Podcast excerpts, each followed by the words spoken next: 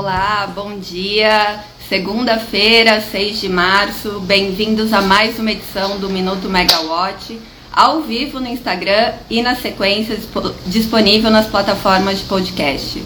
Eu sou a Natália Bezutti, jornalista da Megawatt, e vocês ficam comigo hoje nessa nova edição do Minuto e também nessa nova fase da Megawatt. Vocês vão ver muito mais a minha carinha e a da Camila Maia por aqui. Bom, depois de uma semana movimentada né, na agenda das autoridades de energia sobre o ICMS, a questão da reoneração é, do, do tributo na, nos combustíveis, né, na gasolina, então movimentou muito a agenda das autoridades na última semana. A gente começa essa semana também falando do ICMS, mas dessa vez é, na conclusão de um julgamento do Supremo Tribunal Federal sobre a incidência na base de cálculo das tarifas de uso do sistema de transmissão e de distribuição de energia. Bom, o ministro Luiz Fux, né, a maioria dos ministros votaram a favor de retomar essa cobrança, lembrando que teve a lei complementar 194 do ano passado que suspendeu isso. Então, ele atendeu ao pedido dos governos estaduais é, sobre a exclusão né, do ICMS nas tarifas e agora retomou então isso com a justificativa de que os estados estavam deixando de arrecadar cerca de 16 bilhões a cada seis meses. É, bom, na, a gente chegou a bater um papo, né, com o Rafael Gomes, que é sócio do Lefosse Advogados e head da área de energia e recursos renováveis do Lefosse. A gente conversou com ele quando estava tudo isso começando, né, o julgamento, e a, o, o Rafael Gomes apontou três pontos como as principais questões dessa retomada, né? Um é a insegurança jurídica, né, que a gente sempre fala no setor de energia, o quanto que isso pode ou não limitar investimentos no país. Então, para ele, a insegurança jurídica é causada uma vez que é, impacta imediatamente no aumento de custo é, das contas de energia, né, vai direto para o consumidor, e pela decisão que contraria o texto expresso na lei complementar que suspendeu a cobrança. Então ele vê isso como uma insegurança jurídica. Os outros dois pontos que o Rafael Gomes levanta é a questão legal, que por ser um serviço de levar a energia ao consumidor não teria ICMS, já que o ICMS é um imposto que, que tributa a circulação de produtos. E o outro ponto que ele aponta é o aspecto processual jurídico, uma vez que o Supremo Tribunal de Justiça já havia se manifestado que a questão era inconstitucional, né? Que a, que a suspensão da cobrança era constitucional, então retomar a cobrança seria inconstitucional. Vamos ver como isso se desdobra aí nos próximos dias. Bom, e se a retomada do ICMS onera diretamente a tarifa do consumidor. A gente tem um prognóstico favorável do Operador Nacional do Sistema, ONS, de que os reservatórios estão cheios, estão em níveis de armazenamento acima de 80% e devem fechar esse mês acima disso, além da bandeira verde, né? A bandeira tarifária verde que deve aí é, continuar pelos próximos meses. Bom, no último boletim é, do programa mensal da operação, relativo à semana de 4 a 10 de março, o ONS apontou a boa sinalização para os níveis de energia armazenada até o final do mês.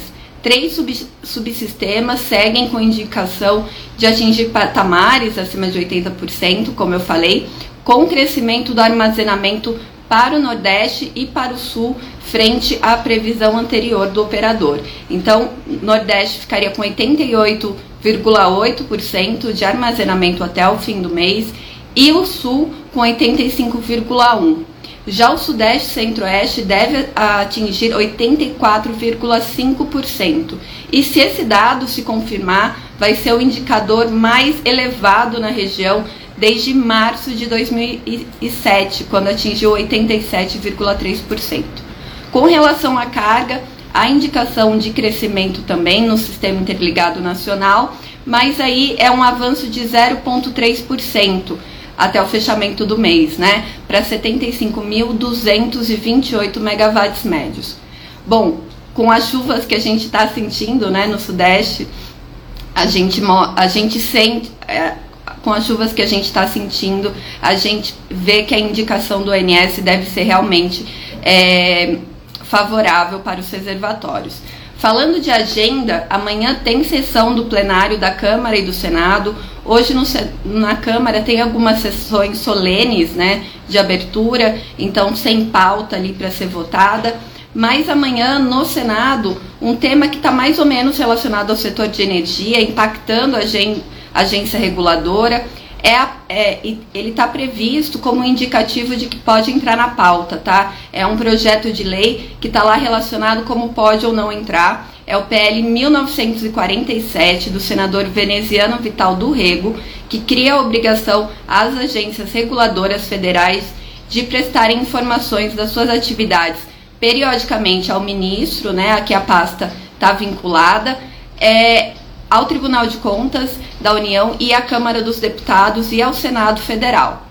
Vale lembrar, lembrar que tramita na Câmara dos Deputados também a medida provisória 1154 de 2023, que já conta com mais de 80 emendas, e em uma delas é, tem a proposta de transferência da competência normativa das agências reguladoras federais para os conselhos temáticos é formado pelo governo, empresas, academias e consumidores. Bom, a, a emenda foi, foi proposta pelo deputado Danilo Forte, do União Brasil, do Ceará, e ela engloba as 11 agências reguladoras, incluindo a Agência Nacional de Energia Elétrica.